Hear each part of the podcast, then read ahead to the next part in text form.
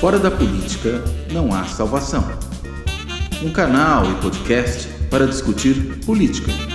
Produzido por mim, o cientista político Cláudio Couto. Olá, bem-vindo ao Política na Veia, nesse feriado de 15 de novembro. A prova aqui que a vida não está fácil, a gente é obrigado a trabalhar também durante os feriados. Eu queria, antes de tudo, obviamente, cumprimentar o Luiz Nassif e o Cláudio Couto. Nassif Couto, bem-vindos. Olá, e... Sérgio, tudo bem? Bom dia para você, bom dia aí para quem nos assiste. E bom dia, Nassif. Bom dia, Sérgio, bom dia, Couto. Bom dia, é... amigos aí que estão assistindo. É isso. Feriado. É isso, é isso, Nassif. Eu ia comentar isso. Eu queria agradecer bastante quem está nos acompanhando. O cara podia estar tá fazendo alguma coisa melhor hoje, mas preferiu nos assistir. Então, é, com muito, a gente vai tentar que, obviamente, estar à altura dessa, dessas escolhas que vocês fizeram. Muito obrigado. Lembrando que o Política na Veia é uma parceria entre a Carta Capital, a TV GGN do Luiz Nassif e o Fora da Política Não Há Salvação do Cláudio Couto. A gente vai discutir aqui vários temas. Hoje, por exemplo, tem essa, é, essa manifestação programada em Brasília aí, uma, uma tentativa de fazer algo maior para ver se convence, ainda convence as Forças Armadas a interferirem aí, a fazer uma intervenção. Um amigo de Brasília me disse que vários hotéis estão cheios, depois eu vou tratar disso, eu tenho até uma ideia nova, de uma nova vertente do turismo que pode trazer muito dinheiro aí para algumas empresas. É, a gente vai falar também é, desta, do xerique do mercado dos últimos dias, mas antes eu queria começar com o assunto, é, Cláudio Couto e Luiz Nassif, que a gente estava aqui discutindo rapidamente aqui antes do início do programa, o Lula acabou de chegar nessa manhã no Egito, vai participar da COP27.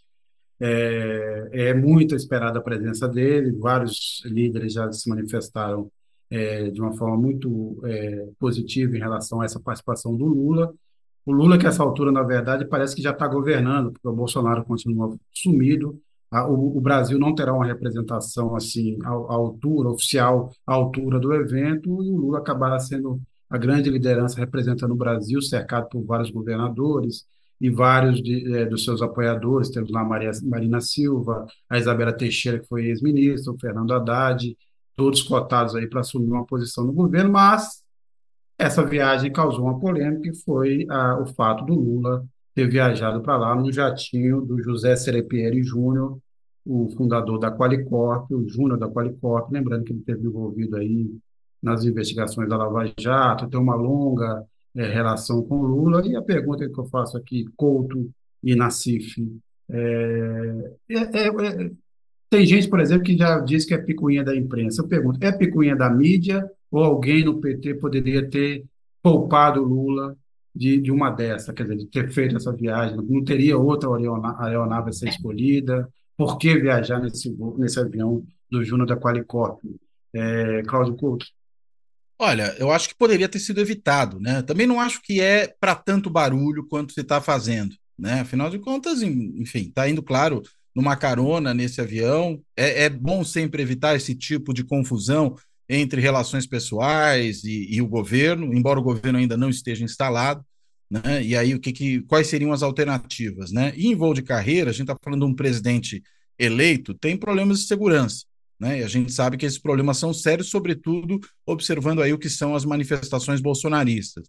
Uma outra opção teria sido simplesmente alugar um avião só para isso, né? um jatinho. São poucos os jatos que têm essa autonomia né, para fazer uma viagem de São Paulo até o Cairo. Né? Não são jatinhos comuns os que fazem esse tipo de coisa, existem uns poucos que possibilitam isso. Esse aí, né, desse, desse empresário, são, é um desses jatinhos que tem essa autonomia toda para esse tipo de viagem.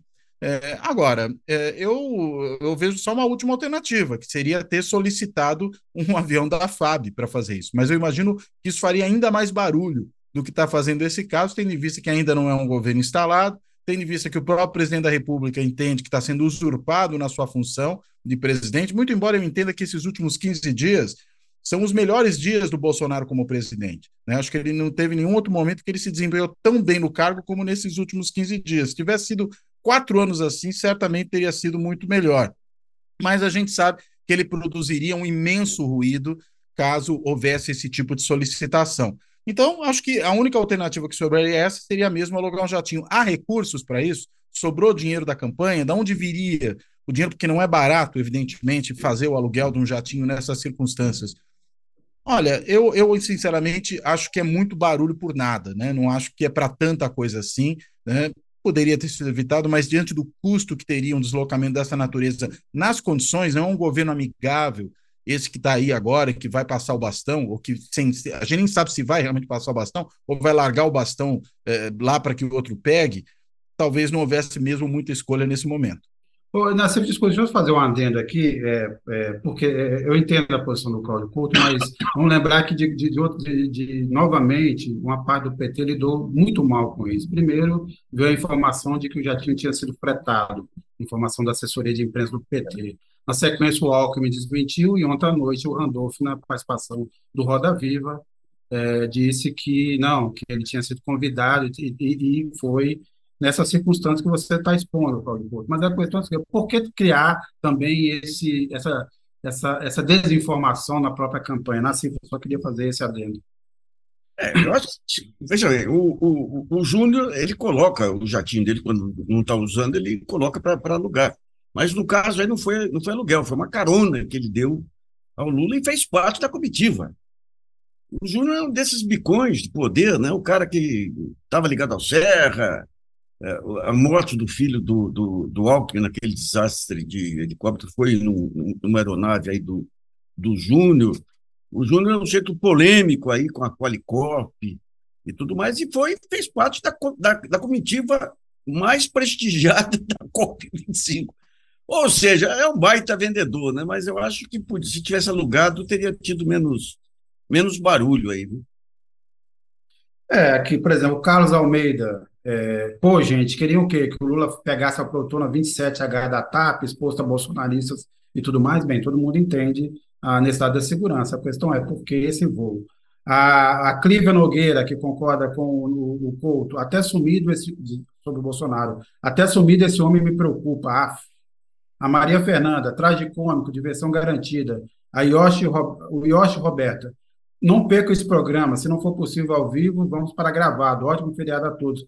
Muito obrigado, muito obrigado. E a Maria, Ferma, a, a, a Maria Fernanda, avião, blusa da janta, janja, eita falta de argumento da gentalha. Continuamos a combater idiotices, que tristeza. É, nós tivemos esse episódio também da Eliane Catanhede. É, eu sempre digo aqui que eu sempre repeti aqui que é, no dia seguinte tudo voltaria a ser como era. Não voltou completamente ainda, mas está a caminho Tivemos essa declaração da Catanhede, por exemplo. É, mas a Dora, Kramer, a Dora Kramer ganhou. É. Que estava tudo muito bem até o, até, até o Lula aparecer. Presidente pode aparecer. É. Mas aí quando você pega, você pega aquele, como é que chama aquele que agora tem um barbão lá, o da UOL lá também? Ah, o Josias. Josias, o papel da, da, da mulher. Ele, eles encarnaram durante tantos anos personagens e não tem, não tem voo, digamos, para reciclar. Por exemplo, a Miriam Leitão reciclou. A Miriam Leitão, ela nem sabe quem é Sérgio Moro, não sabe quem que é Mercado, tem feito belos artigos aí contra. Porque percebeu, entre outras coisas, os novos tempos e que se o Lula não der certo, o mudo volta a falar. Então, mas esse pessoal, agora cá para nós, hein? eu queria ver com vocês também. Esse silêncio do Bolsonaro reforça uma imagem que colegas dele tinham, tinham já do tempo dele deputado, que é um sujeito é, profundamente medroso, né? Aqueles lances dele danados lá é quando é, é que nem aqueles amigos valentões que a gente tinha na, na adolescência, que só entravam na boa, né? Ou quando o cara era mais fraco, ou quando tinha gente para bancar, né? Então, isso aí eu tenho a impressão que a liderança dele aí sobre os fanáticos vai ficar muito abalada com essa demonstração, não é de mudez, é de medo. Está em pânico, evidente. Né? Concorda, Cláudio? Eu concordo. E eu acho que, inclusive, o problema de saúde que está sendo alegado, né, que ele está com eripsela na perna, eu não sou da área médica, não sou psiquiatra também, mas tem toda a cara de somatização, né? Tem toda a cara de alguém que na realidade está tão borrado nas calças que começa a ter problemas físicos como consequência disso aí. E acho que isso tem a ver realmente com esse pânico né, em que o Bolsonaro deve estar, sabendo o que lhe espera quando deixar o mandato.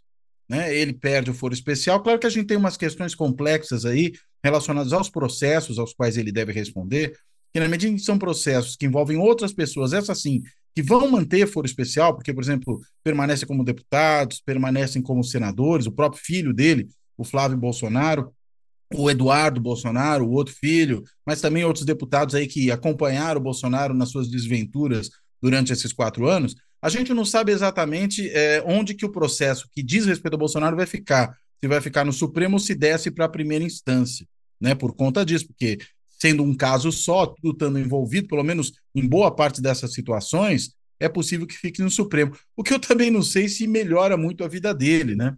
Porque ele deve olhar para o Supremo e pensar no Xandão, né? E pensar em alguns dos outros juízes que estão ali que não lhe tem exatamente em alta conta e com motivos de sobra para isso, né? Talvez tirando o Cássio com K, talvez tirando o André Mendonça, ele não tenha um ambiente muito propício para os julgamentos no Supremo, não só pelos fatos que cometeu, mas também porque não há muito boa vontade com ele ali por razões de sobra. Então, é, eu imagino que isso realmente explique muito dessa mutez. Né? É, ele, primeiro, não tem muito o que dizer, né? porque se atacar o processo, piora para ele. Né? Se ficar quieto, que é o que ele está fazendo, claro, demonstra o pânico em que está e a falta do que dizer substantivamente, porque ele poderia estar simplesmente governando.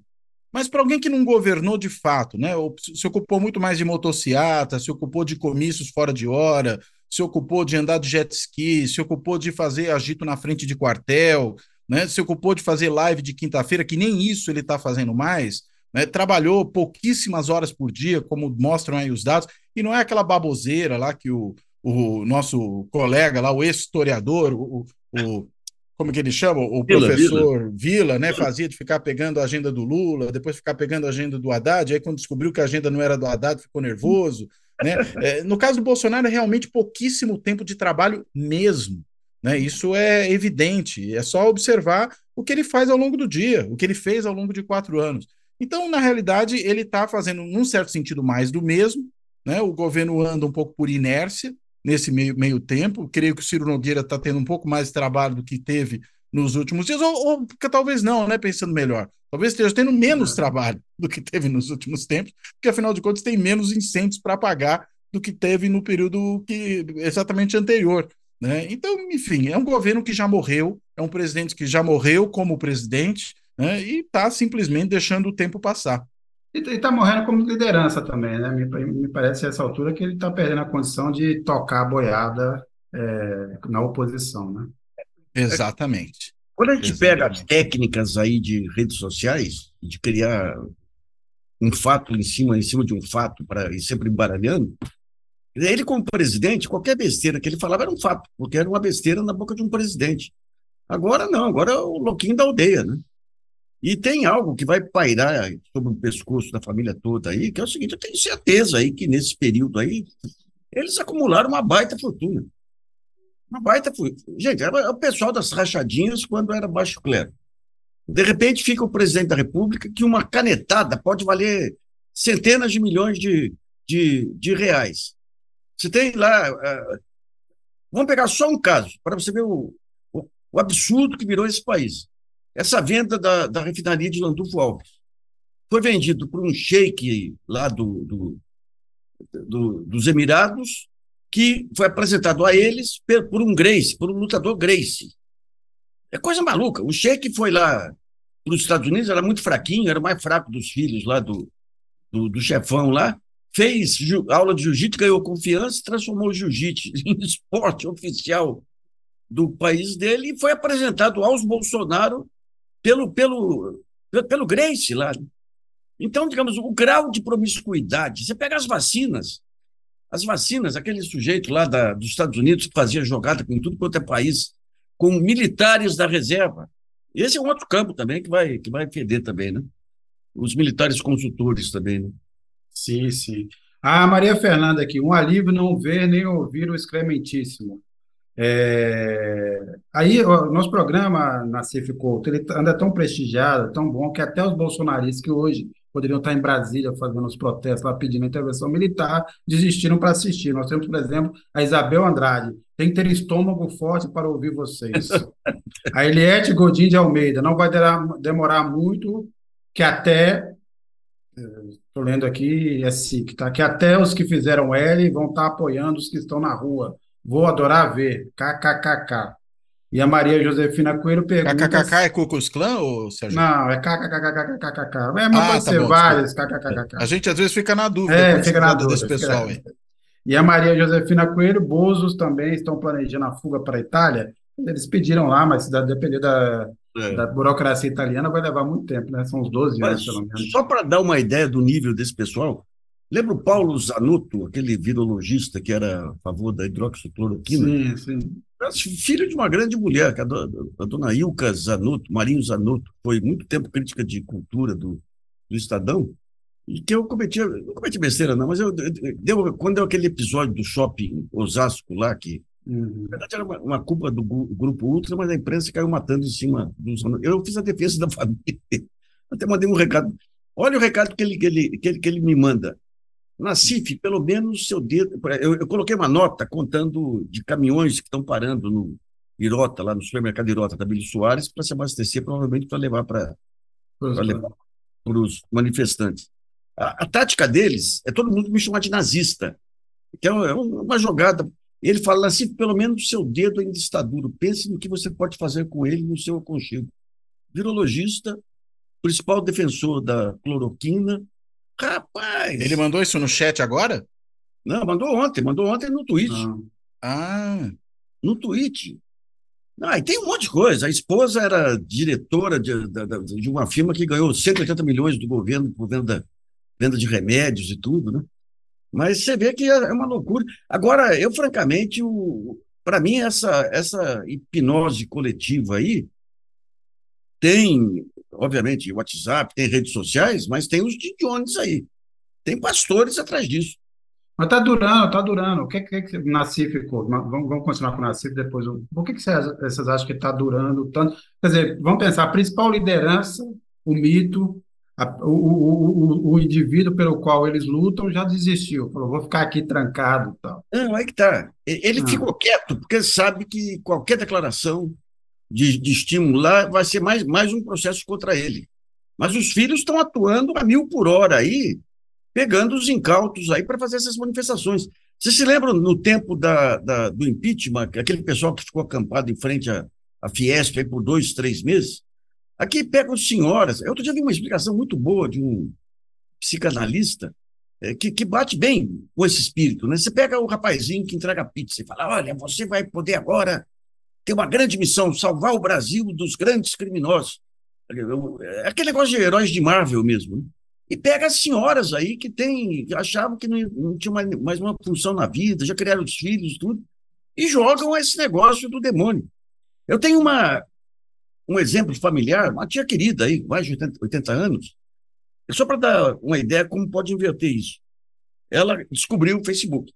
Daí eu entro no, no perfil dela, ela dizendo assim: estava escrito nas escrituras que Deus ia mandar um Salvador de nome Messias. Eu falei, ai meu Deus do céu.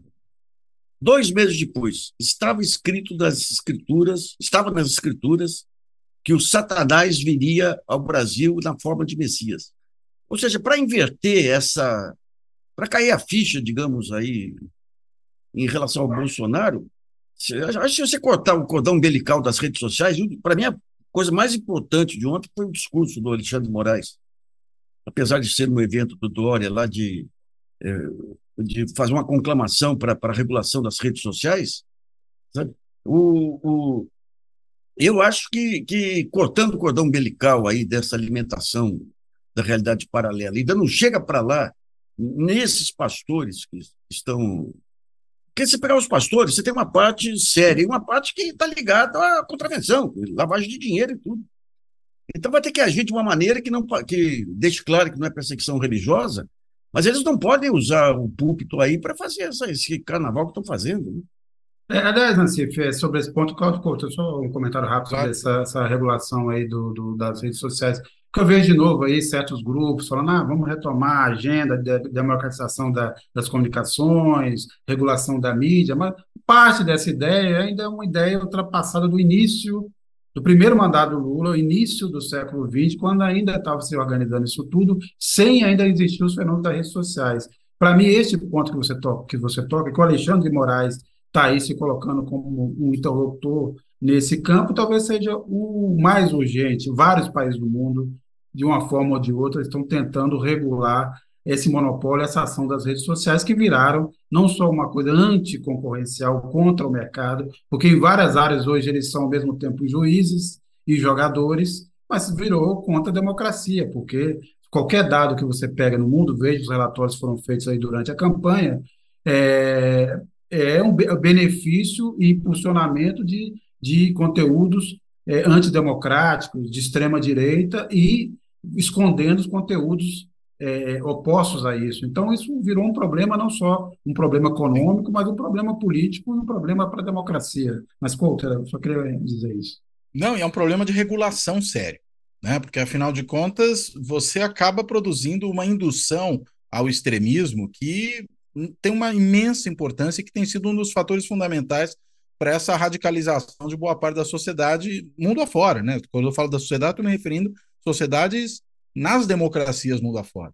Né? E as redes sociais, o YouTube, por exemplo, tem uma imensa responsabilidade sobre isso, né? O Facebook, todas essas coisas a gente precisa ver agora como é que o Twitter, sob nova direção, vai funcionar, né? Também sobre esse aspecto, a gente sabe que o, o novo CEO do, do Twitter não é exatamente alguém muito dado a esse tipo de regulação, nem a esse tipo de preocupação, né?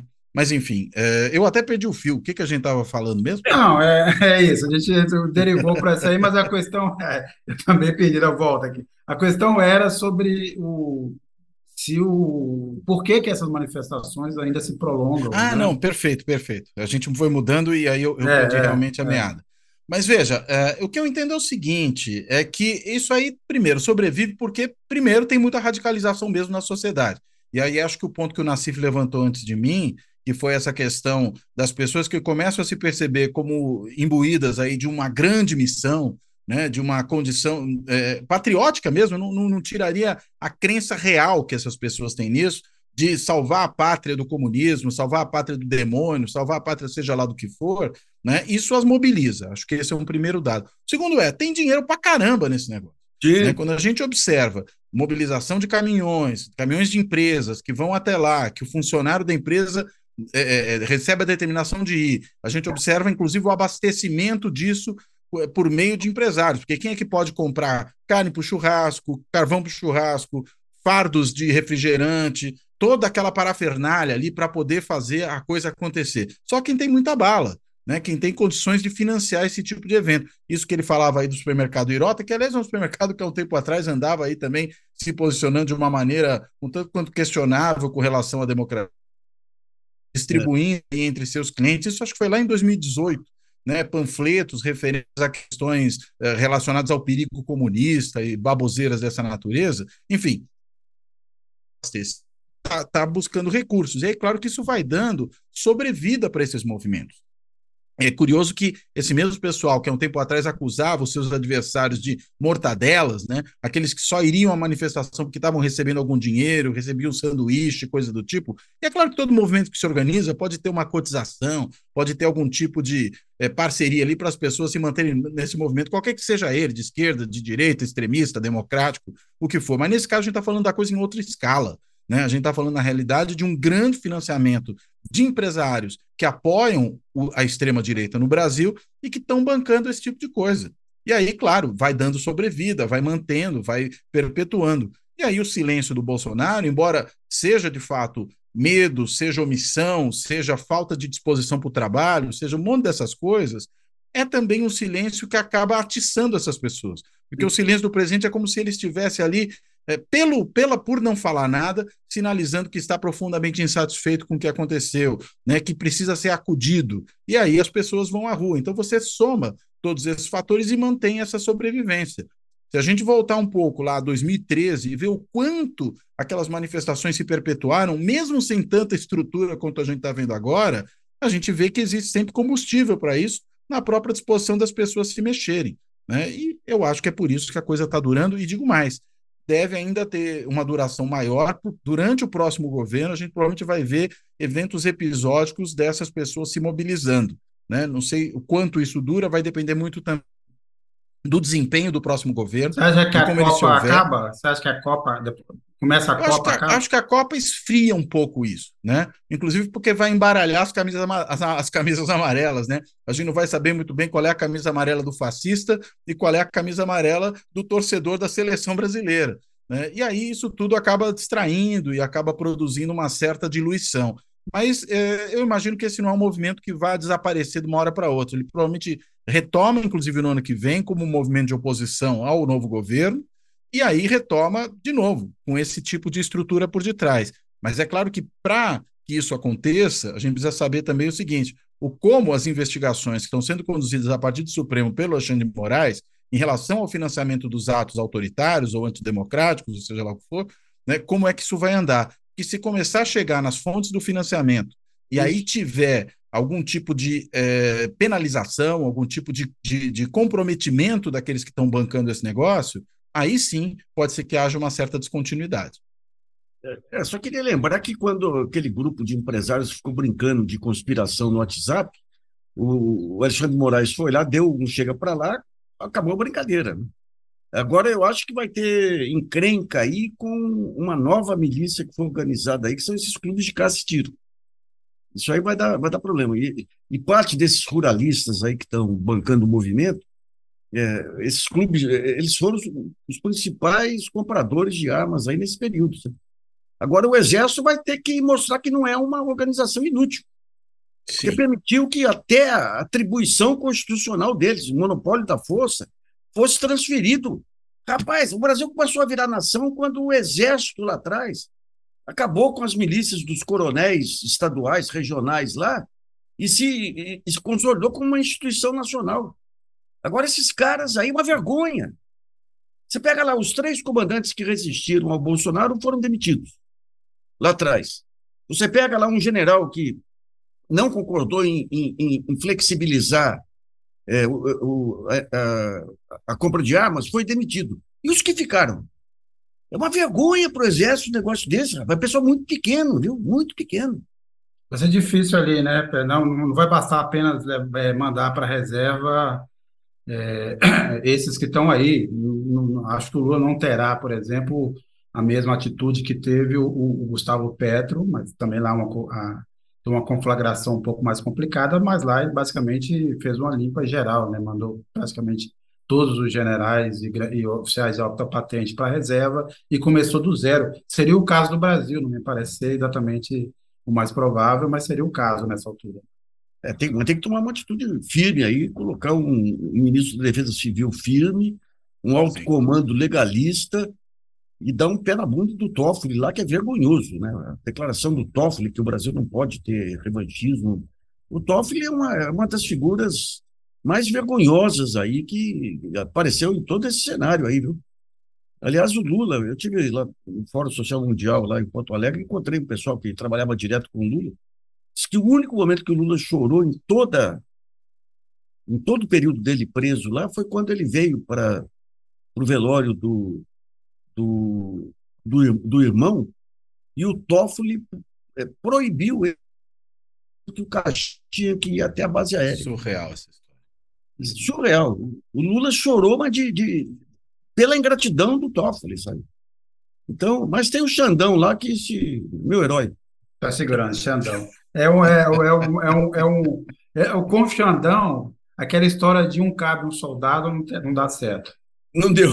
Não, não dá, a Maria Fernanda, a Maria, falando sobre os bolsonaristas, a, ma, a maioria está ali só para comer. A Bárbara Kirchner, é um timaço esse política na veia. Obrigado a todos os envolvidos. O Tiago Ayama, para vocês, qual foi o ponto alto dos bolsonaristas nesses dias? Eu adorei a galera cantando o hino para o Pneu. Eu diria que o Pneu teria desempenhado, seria um melhor presidente que o Bolsonaro, mas é a opinião minha. Vocês, viram outro momento assim que chama não, a atenção desse movimento? O, o, o, patriota do caminhão, eu acho que é o ápice, né? Esse do pneu realmente é o momento mais ridículo, né? Mas nada supera, a meu ver, o patriota do caminhão. Né? Aquilo ali é insuperável. Né? E Mas me desculpa só dizer uma coisa, viu, Nassif? O, o Amaury César está dizendo assim: quando Nacife vai reaparecer aqui em Guaranésia, aliás, terra da minha sogra. Estamos com saudade, a Mauri César e Mona Aline. Você conhece ah, o Mauri, Mauri. ou o Nacife? Hã? Você Não, conhece tô... o Mauri e a Mona? Conheço. E, a, e, a, e o, se for o Mauri que eu estou pensando, é primo da, da minha esposa. E Guaranésia é o orgulho do sul de Minas. O Lula Olha. tem o dobro, o dobro, de votos de Bolsonaro. Aê. É pena que é um tantinho assim, porque são só 6 mil eleitores, né? Mas foi o Muito dobro bem. de votos de Bolsonaro. Rapaz. Decidiu a eleição, Guaranésia decidiu a eleição. Poços de Caldas foi uma vergonha. Poços deu quase 60% para o Bolsonaro. Ô, ô, ô, como é que acabou aquela história lá que barraram você do documentário? Ficou por isso mesmo? Não, tem. O prefeito, o pessoal. Porque eu tive. Quando o Poços fez 100 anos, eu fiz uma. Teve um concurso, um festival para o hino de Poços lá. A minha era ganhar. Me, me, me tiraram do, no tapetão. E as minhas irmãs ligaram para mim e falaram: Luiz, está muito chateado com esse negócio do prefeito? Eu falei: estou morrendo de rir. O cara montou num burro chucro. Os próprios grupos de cultura lá, que fazem parte do Conselho Municipal de Cultura, soltaram uma nota contra ele. É que eu estou enrolado aqui em São Paulo, mas já me convocaram lá para fazer uma, um, uma sessão de desagravo no, em algum boteco lá. Os bolsonaristas da Câmara criticaram. É um boboca, um boboca, um boboca que surgiu quando veio aquela, no auge daquele, daquela visão antipolítica né, do, do, da Lava Jato, né? o Moscone, essa coisa né, do PSDB sem rumo, lá em Minas mais ainda por conta do Aécio, daí traz um cara que era funcionário da prefeitura e que logo, logo, é, é, é bolsonarista hoje, reza em praça pública. E a minha cidade... Quer dizer, isso, gerou o efeito Barbara Streisand. Que vai é, ser agora rebatizado de efeito Luiz Nassif, né? É isso, é isso. Não, com grande chance de ser prefeito de Poços de Caldas daqui a um tempo. Ou ganhar uma estátua na praça. Não, eu fui, eu fui, eu fui eu, quando eu lancei o livro do Walter Moreira Salles, Fotografia, eu fui dar uma palestra lá e falei desse Poços. Poços é uma cidade que tinha. Ele cresceu graças a três, as águas, obviamente, e três instituições fantásticas o, o, o, o, prefeito, o Escobar, que era. Escobar era um gênio, um gênio. Além de ser um pianista primoroso, ele era chamado pelo Rui Barbosa de cabeça de Salomão, que sabia tudo que o Rui Barbosa, ele era advogado também. Foi o cara que, que, que orientou Euclides da Cunha na parte biológica dos sertões, porque ele, ele lia latim, e Dom Pedro II tinha doado aí para Casa Branca uma, uma coleção em latim. Pedro Sanches de Lemos, que era um prefeito que trazia, estava em dia com todos os lançamentos de livros na Europa. E as prostitutas que tinham, tiveram um papel essencial lá em Postos também. Virou uma Eu cidade que você ia falar dos cristais de Murano, pô. Ah, fantástico. Não, tinha o. Não, os cristais Murano lá, morreu, aliás, o ano passado morreu o italiano, não, o italianão lá que, que, que criou os, os cristais Murano, que era um baita historiador também. Eu tenho, eu tenho uns três troféus aqui de festivais de música, de crônica aí, que era, que era Murando. Mas então, quando eu, eu, falando dessa história, esse prefeito levanta no meio do público e fala: agora que eu sou prefeito de Poço, vou trazer de volta esses tempos de glória. O cara é inconveniente, rapaz. Bobão, bobalhão, bobalhão. Aliás, por falar em pessoa inconveniente, acabei de ver aqui, chegou a notícia de que o Luiz Antônio Fleury Filho morreu. Agora. É, morreu. Pois é. é a gente estava falando é. um pouco sobre isso. O grande responsável no... pelo massacre do Carandiru. É. E morreu no ostracismo, mas o ostracismo, no caso dele, foi um favor, né?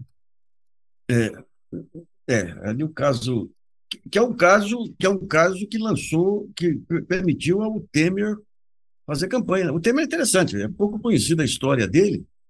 Ele foi secretário do do Quercia, né? Segurança, não era recebido nem pelo terceiro escalão do Quercia, o cara era absolutamente medíocre. E ele fazia o meio-campo com o jogo de bicho. Então ele fez uma campanha contra o jogo do bicho lá, que era um jogo de cena, porque ele avançava contra os pequenos bicheiros para fortalecer o Ivo Noal e os grandes bicheiros. Daí acaba o governo, o governo Coerce, ele é jogado de lado. Quando vem o negócio do Carandiru, o que, que foi?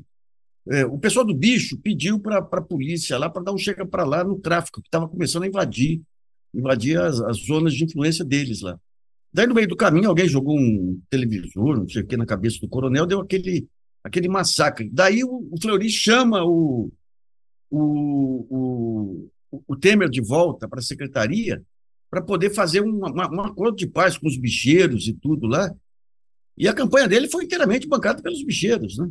Esse é o, é o homem que estava ontem lá em Nova York falando como ex-presidente da República. Meu Deus do céu, a única coisa boa que ele fez na vida foram, foram as filhas, que são pessoas dignas aí.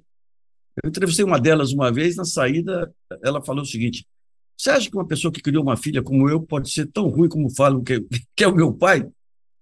Eu, por educação, não respondi. Pode ser a mãe, né? Pode ser, pode ser a responsabilidade da mãe. Eu tenho duas perguntas aqui, a, da professora Cassiana e do Fernando Levinger. O, a, a, professora Cassiana pergunta, Cláudio Couto Nassif, se a gente deve temer algum risco na posse do Lula, algum atentado. E o Fernando pergunta como desmontar esse populismo mili militar e essa missilização da polícia. Olha, acho que deve temer, inclusive. Né? Imagino que a segurança do, do Lula, que já durante a campanha estava muito preocupada com uma série de riscos que ele corria, e não à toa colocou o grau de risco que ele tinha no nível mais elevado possível, que ela vai continuar muito atenta ao momento da posse. Né? Inclusive por uma razão que a gente mencionava há pouco. Esse pessoal aí dos clubes de atiradores e caçadores, a gente não sabe o que gente armada dessa forma pode fazer né, atirador de longa distância, alguma coisa desse tipo. É preciso muitíssimo cuidado com tudo o que vai acontecer no dia da posse e mais, o que vai acontecer durante o governo, né, porque é, a, o risco não acaba ali, né, vai ser um risco constante. Não estamos lidando com gente normal, estamos lidando, na realidade, com extremistas. A gente já teve um governo que não foi um governo normal durante quatro anos, pela condução do presidente, pela condução de vários dos seus auxiliares, pela atuação da sua base social pelo envolvimento dos militares com esse governo, da forma como se deu, ou seja, é um conjunto de anormalidades. E na oposição, esse pessoal não vai se tornar normal. Muito pelo contrário, eles vão, vão ser anormais tentando sabotar um governo, tentando eventualmente derrubar um governo que foi legitimamente eleito. E claro que a violência política, inclusive contra o chefe de governo, contra o chefe de Estado, é um risco real. Então, imagino sim, a posse é perigosa, mas o que vem depois também é perigoso. E quanto ao desmonte aí dos, do, desse populismo militar, olha, eu acho que tem que começar primeiro com a desmilitarização da administração pública, sem alarde. Né? Não precisa fazer auê com esse tipo de coisa, basta tirar as pessoas dos cargos que não dizem respeito a assuntos militares, colocar nos seus lugares pessoas civis competentes, adequadas, aqueles cargos competentes política e tecnicamente, não é só uma coisa ou só outra, a gente precisa esquecer um pouco essa miragem da tecnocracia, de que tudo se resolve tecnicamente no Estado, quando a gente sabe que o Estado é fundamentalmente política. Eu acho que esse é um ponto principal que também tem que ser considerado, mas militar não tem que estar ali. Militar tem que estar em cargo de natureza militar. Né? Claro, você pode admitir um ou outro militar num cargo que não tem exatamente essa natureza pela particularidade daquela pessoa, né? por algum tipo de trajetória profissional que ela tem, às vezes, até dentro das Forças Armadas, mas um, um Estado uma máquina administrativa coalhada de militares como essa que a gente viu, esse é o primeiro, o primeiro estágio. E acho que um segundo estágio que precisa ser pensado é que, primeiro, como vão se nomear os próximos chefes militares, quem serão eles, né? escolher isso com muito cuidado, né? não ceder de maneira simples a, a, a pleitos de eventuais setores da, das corporações, porque, afinal de contas, quem tem que definir quem serão os chefes militares é o presidente da República, que tem autoridade para isso, Claro, respeitando a autonomia funcional das Forças Armadas, tudo isso tem que estar levado em consideração, mas por isso mesmo não colocando ali é, apaniguados, prepostos, puxa-sacos, né, como fez o atual governo, né, que colocou ali gente simplesmente alinhada a ele partidariamente. E isso, evidentemente, também não pode acontecer. E acho que uma terceira etapa na qual a gente tem que pensar, e acho que também isso tem que ser feito de maneira tranquila, sem alarde, sem é, dar sinais de eventual revanchismo ou coisa do tipo, é uma mudança na formação dos nossos militares. A gente não Sim. pode continuar a formar militares que acham que o golpe de 64 foi uma revolução redentora, né? que acham que eles têm um papel, como saiu essa nota escalafobética das Forças Armadas na semana que passou, dos três comandantes das forças, dizendo que eles têm um poder moderador. Poder moderador, o escambau, tem poder moderador nenhum né, se miscuíram dessa, né, em assuntos civis durante muito tempo, se autoproclamaram moderadores, coisas que eles jamais foram e não são. E, por fim, eu acho que uma outra coisa tem que ser pensada, e, de novo, não é tarefa necessariamente para primeiro ano de governo, mas acho que tem que ser feita ao longo dos próximos quatro anos, é uma reforma do artigo 142 da Constituição, deixando absolutamente claro qual é o papel das Forças Armadas no, no, no, no Brasil. Quando a Constituição foi promulgada, lá em 6 de outubro de 88, um dos pontos que muita gente apontou já naquele momento, que era um dos pontos problemáticos do novo texto, mas que foi é, colocado nele em função das contingências políticas da época, era esse papel das Forças Armadas de também serem um instrumento de garantia da ordem interna. Isso tem que ser varrido da Constituição. Né? As Forças Armadas não podem ter esse papel. E claro que para isso não basta mexer na Constituição, tem que mexer nesse artigo da Constituição, mas tem também que criar algum tipo de instrumento é, de política de segurança no âmbito nacional que possa substituir as famigeradas e, e deletérias GLOs. Ou seja, deixar de ter nas Forças Armadas um, uma força de última instância para resolver problemas de segurança e ter uma força nacional que não seja esse catadão que a gente tem hoje, mas seja uma coisa mais institucionalizada, capaz de sempre que você tiver um problema pontual, o governo federal ter um instrumento ali de ação, mas que não dependa de militares. Porque cada vez que se leva os militares para esse tipo de coisa, se coloca os militares ainda mais perto de assuntos internos. Basta lembrar, só para mencionar uma última coisa aqui, que o vice do Bolsonaro, né, o general Braga Neto, ele foi, não casualmente, um interventor federal no Rio de Janeiro em, em 2018, por ocasião daquele problema de segurança. Olha o caminho que ele fez, olha a trajetória que esse cidadão desempenhou ao longo do tempo. Né? Foi chefe do Exército, virou ministro da Defesa, chefe da Casa Civil, por paradoxal que seja, né? um chefe da Casa Civil Militar, Uh, e, no fim das contas, virou vice do Bolsonaro. Né? Uh, o, o, trajeto não é casual. Né? Quando você enfia um militar para desempenhar esse tipo de ação, você o traz de volta, você leva os militares para dentro da vida civil, para dentro de assuntos políticos inter, internos ao país. E isso, evidentemente, tem que ser extirpado. Acho que então o próximo governo vai ter, dentre outras tarefas, a tarefa de reformular essa relação entre civis e militares no Brasil. Acho que, já que é para preservar a democracia, tem que começar por aí, acho que o momento é oportuno. É, é, é importante que um, um, uma, das, uma das imagens do, do, militar, o militar como alguém é, administrativamente competente, por seguir ordens e tudo, é, isso aí foi. A Dilma, quando trouxe o, esse, o Tarcísio de Freitas para o DENIT, foi em cima dessa visão.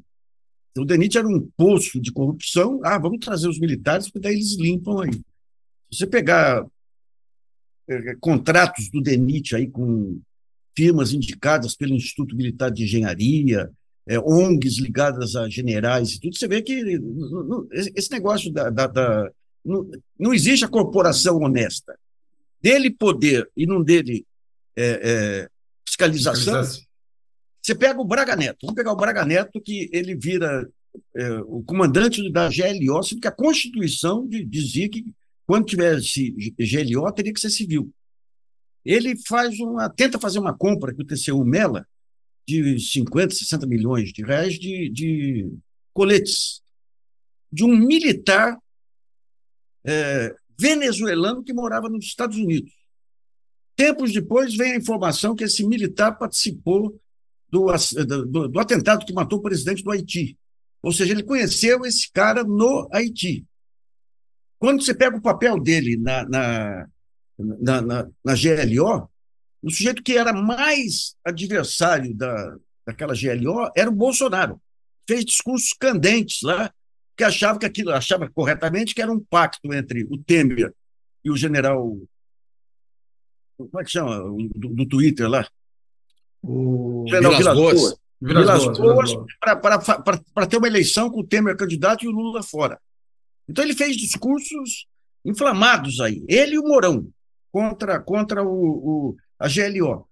É, tempo depois, pouco tempo depois de iniciar a GLO, é assassinada a, a Marielle Franco. Quando vão investigar o computador do, do Rony Less, lá, que é o assassino dela, percebem que ele tinha feito um monte de procura de quem criticava criticava a operação, ou seja, era para era para avacalhar a operação. Passa um tempo, o Braga Neto diz que já sabe o nome da, da, da pessoa, dos mandantes e tudo, mas não vai falar por uma questão de descrição, uma coisa assim. No final do ano, o Raul Jungmann, que é um desses civis ponta de lança do militarismo, como é o Aldo Rebelo, diz que eram figuras muito poderosas que estavam por trás da morte da Marielle. Quem é figuras muito poderosas? O chefe da milícia lá? Não, já era um cara que desde o começo do ano tinha se tornado candidato dos militares para a presidência, que era Bolsonaro. Não estou dizendo que ele, ele era, é, mas eram pessoas ligadas a ele. Começa o ano, o Vilas Boas, na despedida, fala: devemos aqui é, a, a situação brasileira atual a três pessoas: ao Bolsonaro, Sérgio Moro e Braga Neto. Por que Braga Neto? O que o Braga Neto fez? A operação, do ponto de vista de segurança, foi sucesso? Não foi. Daí o Braga Neto menciona rapidamente Marielle. Daí, dias depois, ele é nomeado para o ministério mais influente do governo Bolsonaro, que é a Casa Civil. Evidente que a morte da Marielle serviu para um pacto entre os militares liderados pelo, pelo Vilas Boas e o, e o, e o, e o Bolsonaro. Tanto que a partir dali Bolsonaro aceita, aceita GLO, tudo, e traz o Braga Neto. Ou seja, eu, em relação aos empregos lá, eu concordo com, com, com o Couto aí. Aquilo, aquilo é emprego comissionado. Entrou outro governo, coloca outras pessoas. Né? Mas os militares legalistas existem.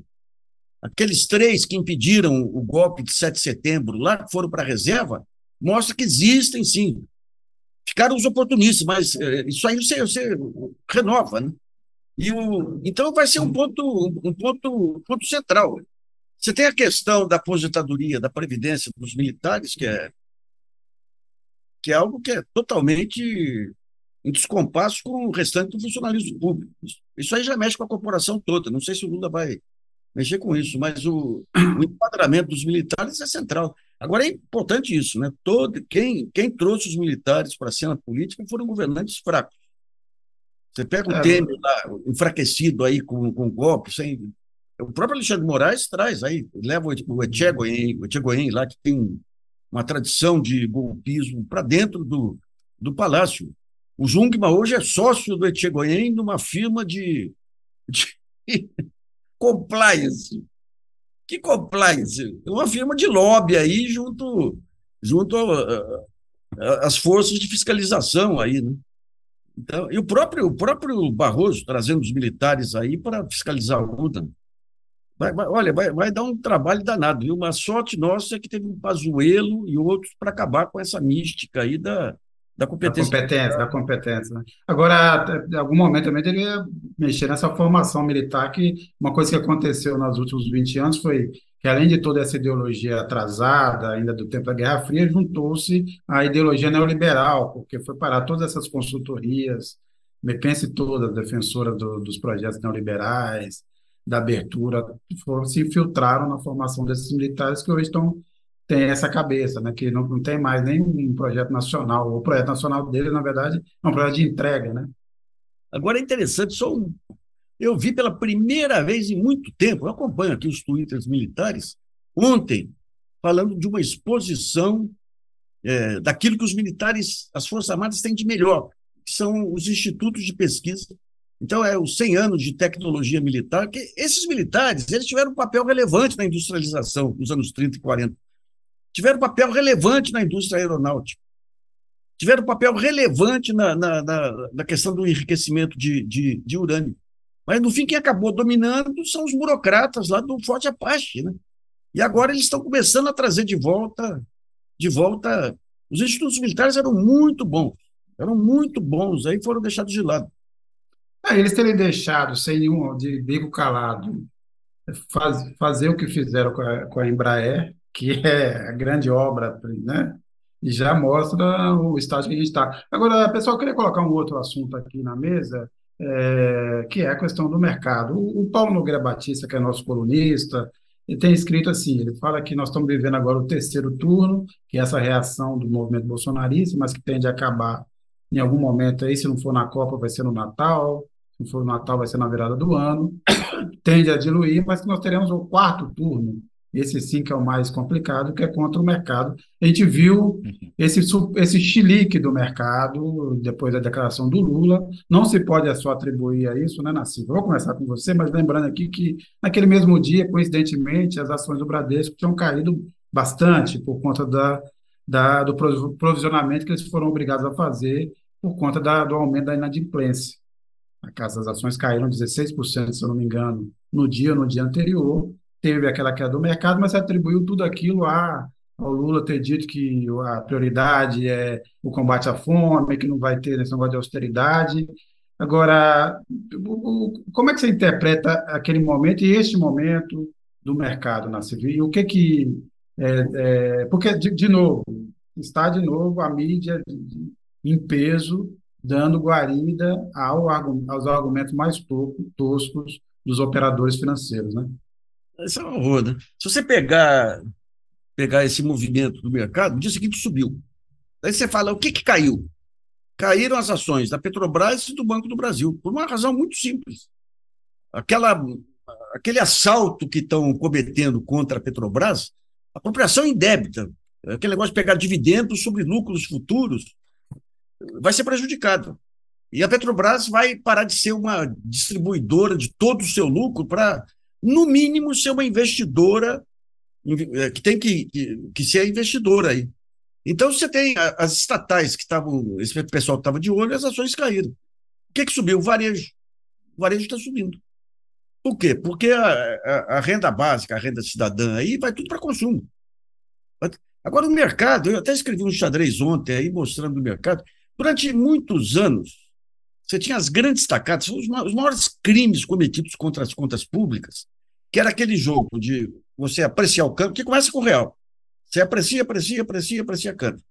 O cara que traz dólares de fora, a cada apreciada do câmbio, ele está ganhando, sem fazer nada. Sem fazer nada. Daí, quando chegava naquele ponto de, de crise nas contas externas, porque o câmbio apreciado provocava um déficit comercial, você tinha uma corrida de saída de dólares. Quando tinha corrida de saída de dólares, você tinha uma máxima desvalorização. Daí voltava tudo de novo. Isso ocorreu no governo Fernando Henrique, ocorreu no governo Lula até a crise de 2008. Aliás, se não vem a crise de 2008, a gente teria tido um problema cambial no final do ano. No final do ano. Quando o Lula acumula as reservas cambiais aí de 350 bilhões, e tudo acaba a brincadeira. Então, esse jogo, que era um jogo de bilhões, acaba. Sobram para os operadores é criar. É, é, é, um, é um jogo manjado de gatilho. Eles, eles criam gatilhos. Então, aqueles mais espertos, eles têm um cartel. Conversam entre si, os mais espertos criam, criam um gatilho.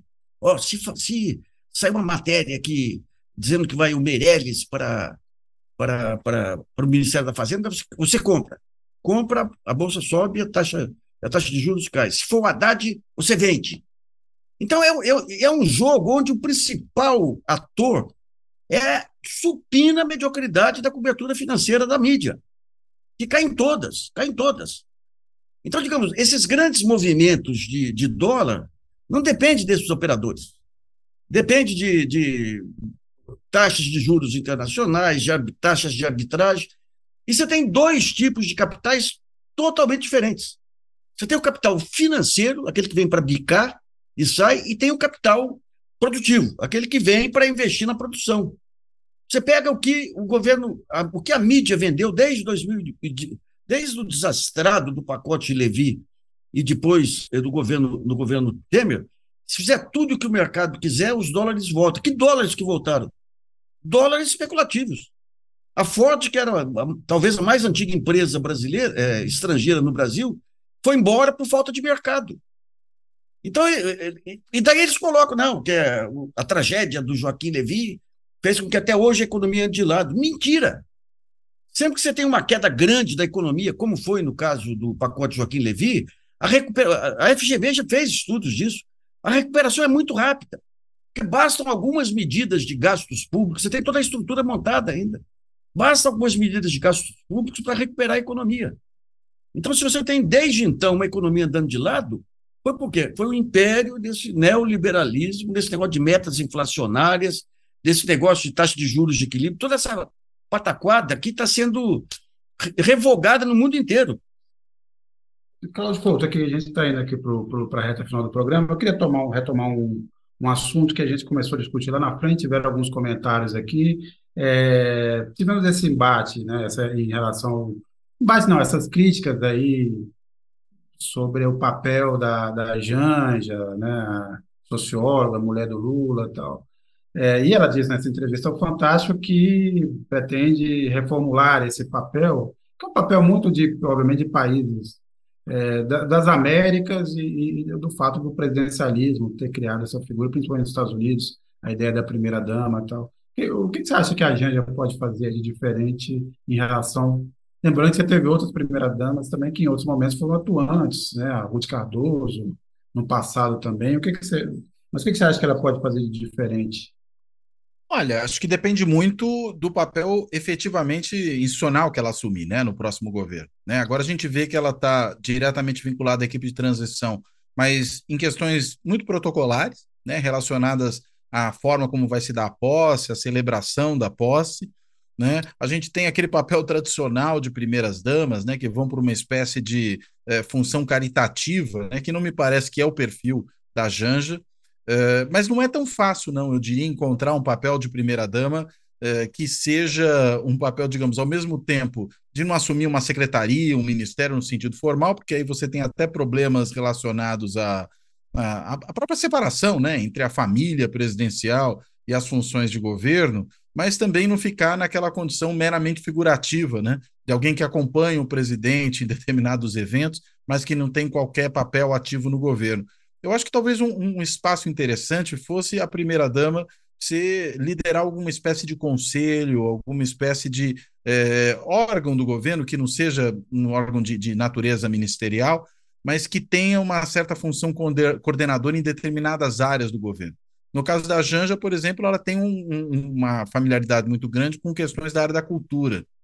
Claro que a gente vai ter um governo que terá um Ministério da Cultura, tudo indica que ele voltará a ser criado nesse governo, depois de ter virado secretaria no governo Bolsonaro. Aliás, quase não surgia, né? Sequer como secretaria durante o governo Bolsonaro, e fora isso, a gente sabe o tratamento que teve. Mas acho que a Janja poderia ter, eventualmente, um papel importante nessa área, né? De ser uma pessoa vinculada à questão da cultura, mas eu diria nesse papel, muito mais de alguém que atue na forma de chefe de um conselho, de alguém que atue como uma supervisora de determinadas ações nessa área, sem, evidentemente, entrar em conflito com as atribuições que venham a ser do Ministério da Cultura. Né? Assim como a gente vai ter uma autoridade climática né, na, no, do outro lado, mas que me parece vai ter muito mais o perfil de uma, uma espécie de agência, né? pelo menos é, é nessa direção que eu consigo imaginar que a autoridade climática vai funcionar, a gente poderia ter uma, uma lógica não exatamente igual, mas conciliar no campo da cultura, eventualmente a cargo da Janja. Mas estou presumindo aqui isso em função do que é a área em que ela costuma aparecer como alguém muito ativa. Né? Não sei se ela própria tem interesse de atuar nessa área, né? imagino que tenha, né? mas enfim, eu acho que pensando menos na função e mais no desenho institucional, imagino que a primeira-dama possa estar à frente de alguma espécie de conselho, alguma coisa desse tipo, eh, na área que porventura ela considerar que deve ser a sua área de atuação. Bem, Diga, diga, diga, Nancy, diga, Nancy. Muitos anos atrás, a, a, a primeira-dama era, era presidente da Legião Brasileira de Assistência. Isso, exatamente. Da, LB, da LBA lá atrás. LB. Agora, da LBA, isso mesmo. Daí, daí a função caritativa, né? Que, que tinha é, quase é. uma, uma, uma dá alguma coisa para ela se ocupar aí. Parecia que era é, uma coisa é. nesse sentido, né? Mas, Mas a gente tem política que... social hoje para isso, não tem que ter essa coisa. Não, não precisa. Mas eu acho um ponto interessante, porque o grande personagem político que nasceu do bolsonarismo foram duas mulheres. Foi a Michele Bolsonaro e foi a, a, a Zambelli. A Damares. Ah, e a Zambelli, né? A Zambelli vai terminar presa também, essa é maluca também. Sim, né? Mas ela é uma figura importante no bolsonarismo. Sim, sim. Então, eu tenho a impressão que a, que a, que a, a, Janja ela, ela vai entrar em algo ligado aí à afirmação das mulheres modernas, uma coisa assim. Deixa o pessoal que me manda pelo, pelo, pelo chat, uhum. WhatsApp aqui um, um comentário de um, de um leitor, Euclides Roberto Novaes Souza. Não esqueçam, é, logística é da inteligência militar.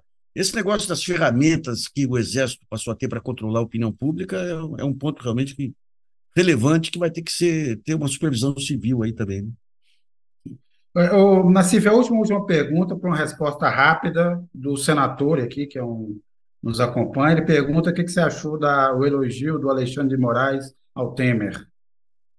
Ué, é o padrinho, né? É dívida de campanha, é dívida de campanha isso. É, é isso aí. tá certo. Bem, eu agradeço que nos acompanhou nesse feriado.